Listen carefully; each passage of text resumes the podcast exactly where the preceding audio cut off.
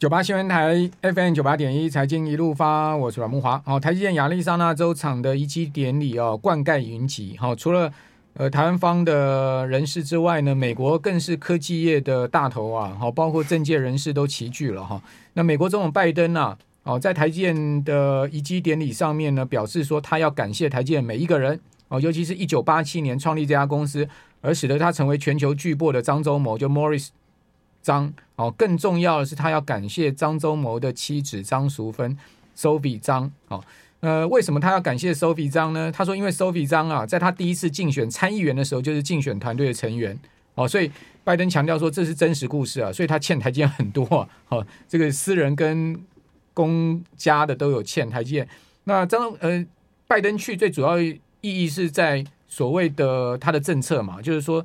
他要建立美国的晶片自主生产能力，这个重要的这个民主党也是拜登的政策。哦，以及呢，台建去美国设厂也是他的政绩，好，所以去特别凸显他的政绩跟他的政策，哦，基本上就是开启这个全逆全球化的半导体供应链的格局了了哈，哦，所以逆全球化就是因为过去三四十年来，哦，就是所谓的 WTO 主导的全球化的分工，好，现在呢，全世界都要搞自己的供应链，好，叫逆全球化，那这个逆全球化哈。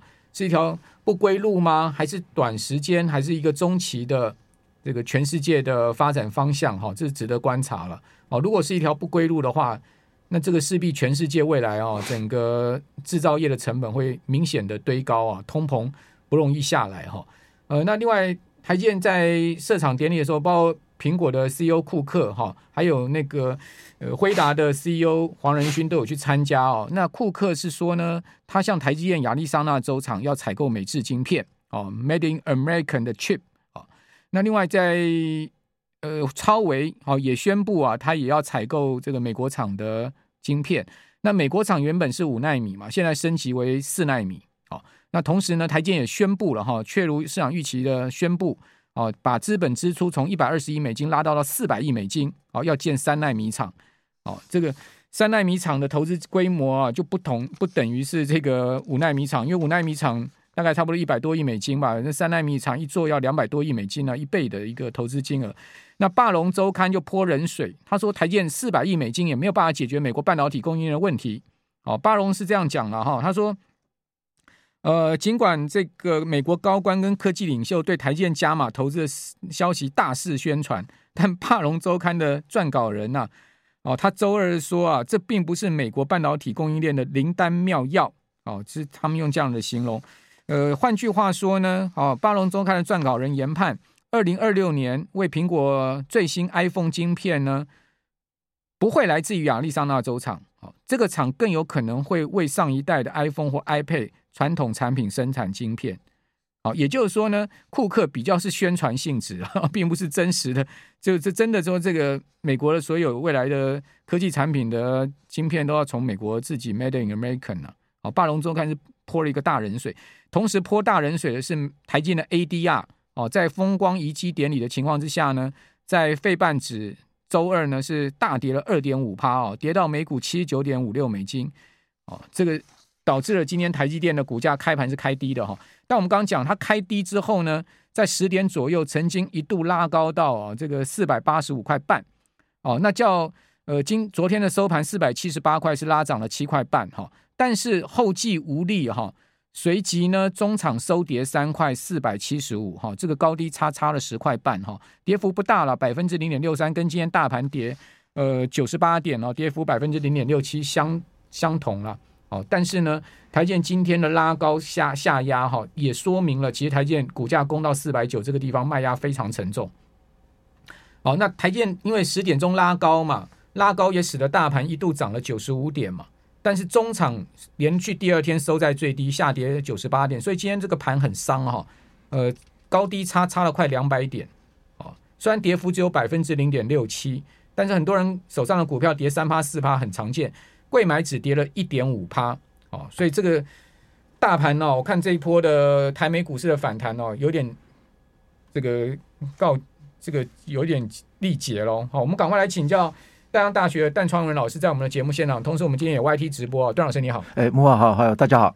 段老师，这个是霸龙周刊说的对呢，还是说呃，这个大家认为说台积电拓展国际化的脚步呢？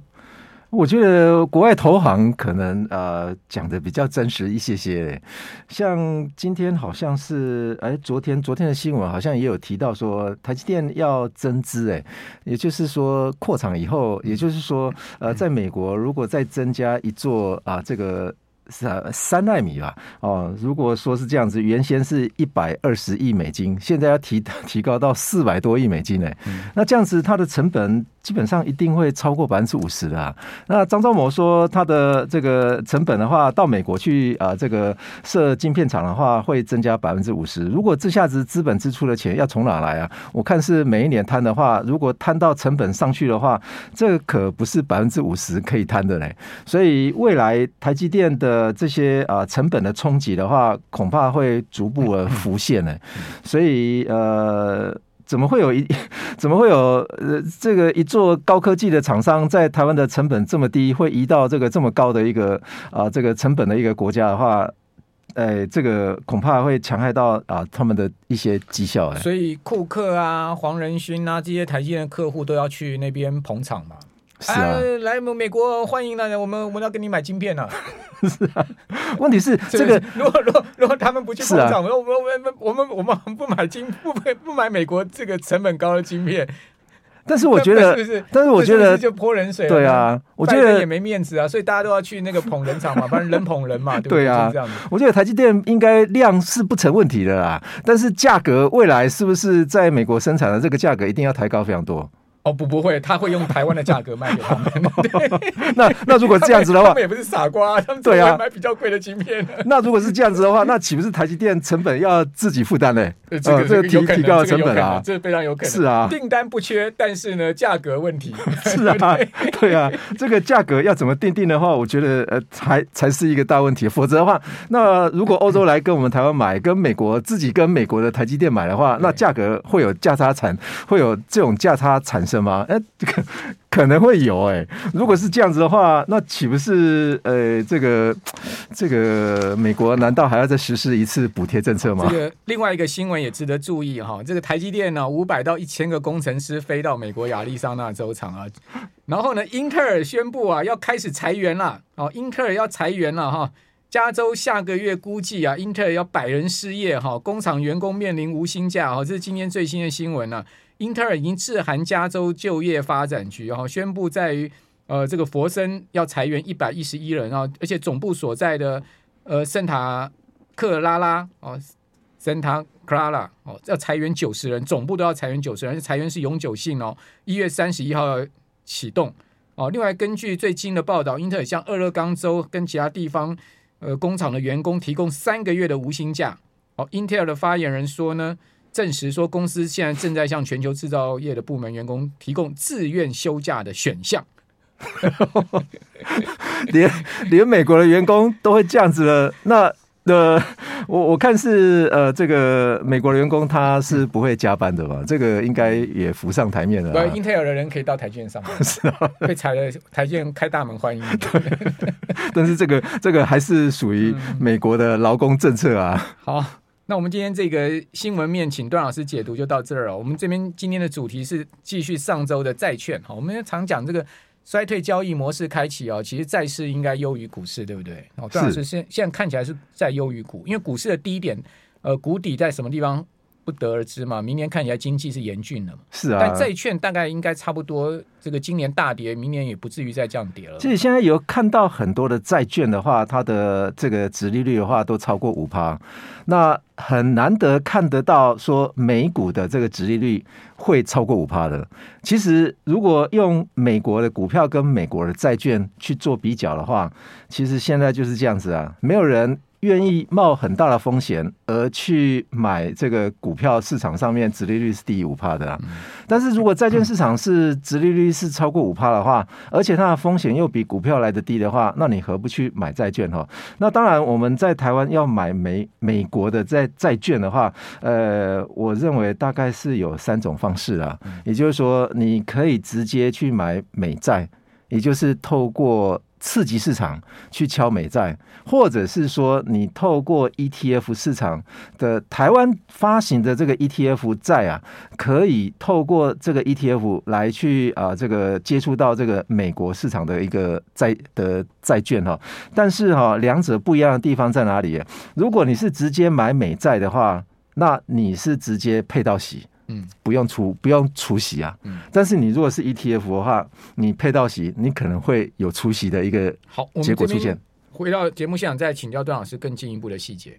九八新闻台 FM 九八点一财经一路发，我是阮慕华，在我们节目现场段呃段昌文老师啊，丹江大学的教授段老师。好，在我们节目现场，我们刚刚谈的是这个债券，延续上周的。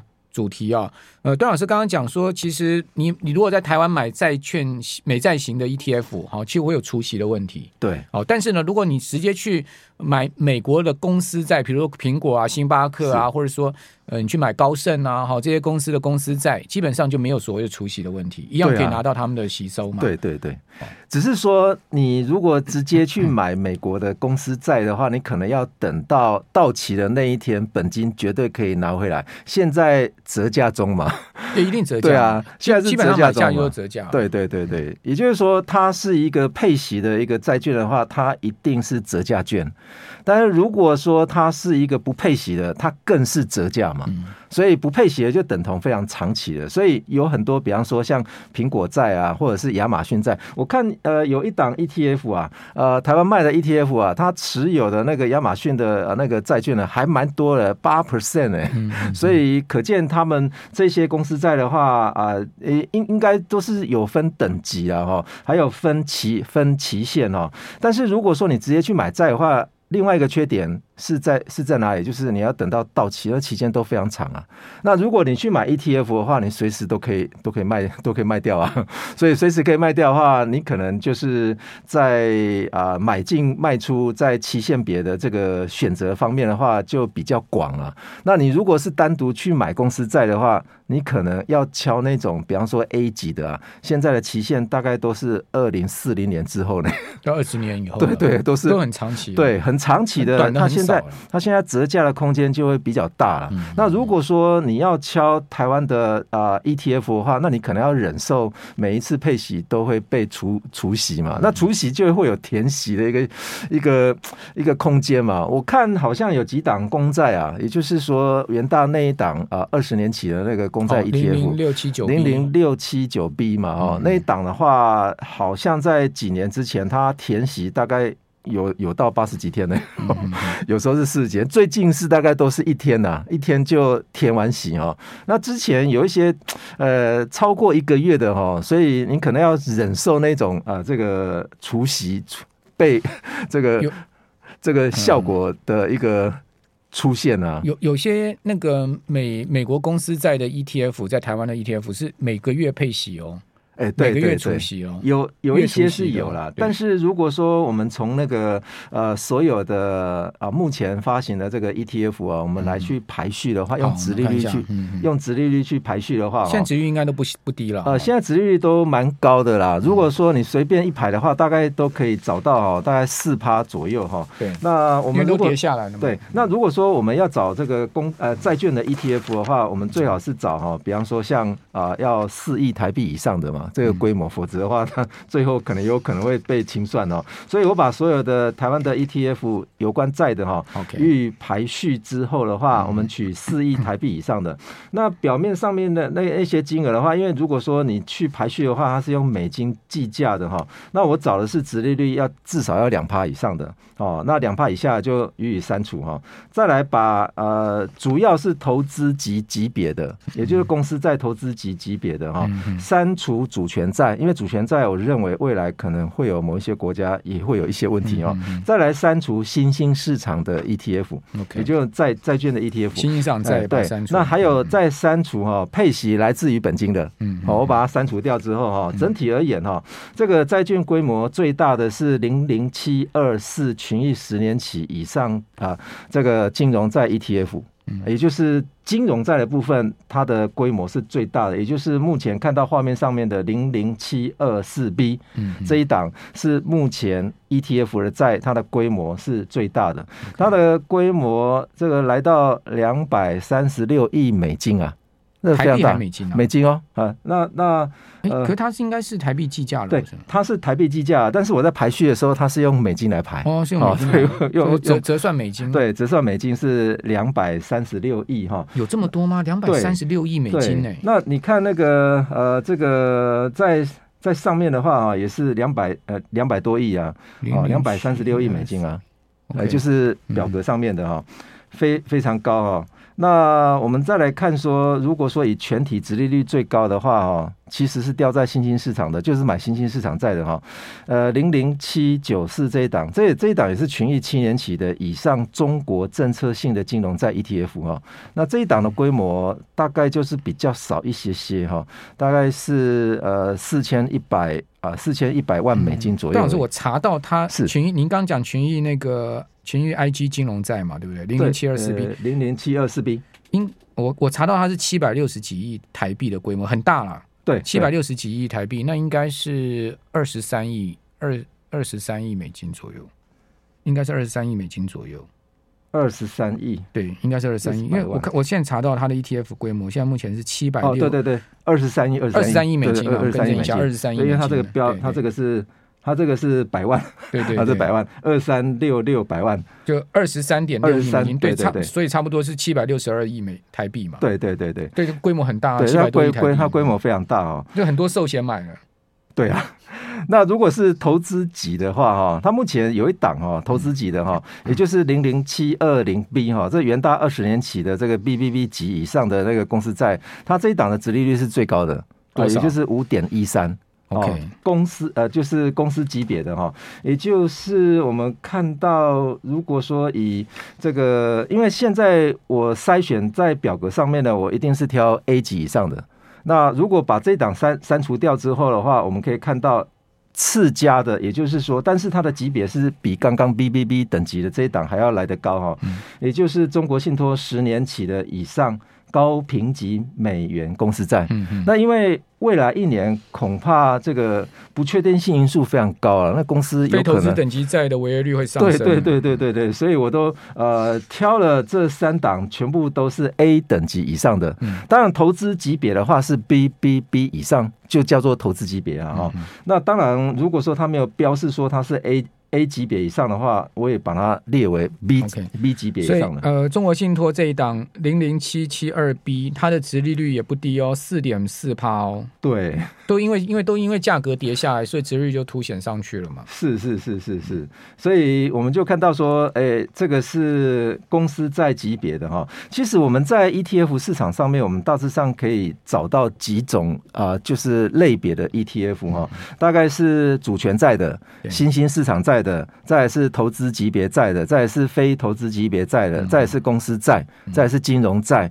其实金融债的那个殖利率是比一般公司债还来得高哦。那另外的是，比方说特殊产业公司债的，例如说。高科技业的，那如果第一张表格里面，大家看一下右右呃右右手边的表格，那个是金融债的前三名，OK，也就是金融债在前三名，第一名的话是群益十年期以上的金融债哈，零零七二四 B，对对对，殖利率有差不多四点六八趴，对，这还还相当高哈。嗯、那是不是金融债会比较好啊？这个由投资人 我们投资人来判断一下。嗯、那如果说我是建议是这样子，就是公债的零零六七。七九 B 的话，这一档应该是呃非常稳定的哦。对，没错，这档是其实流动性啊各方面来讲都是稳定。它殖利率还有三点四五趴哎。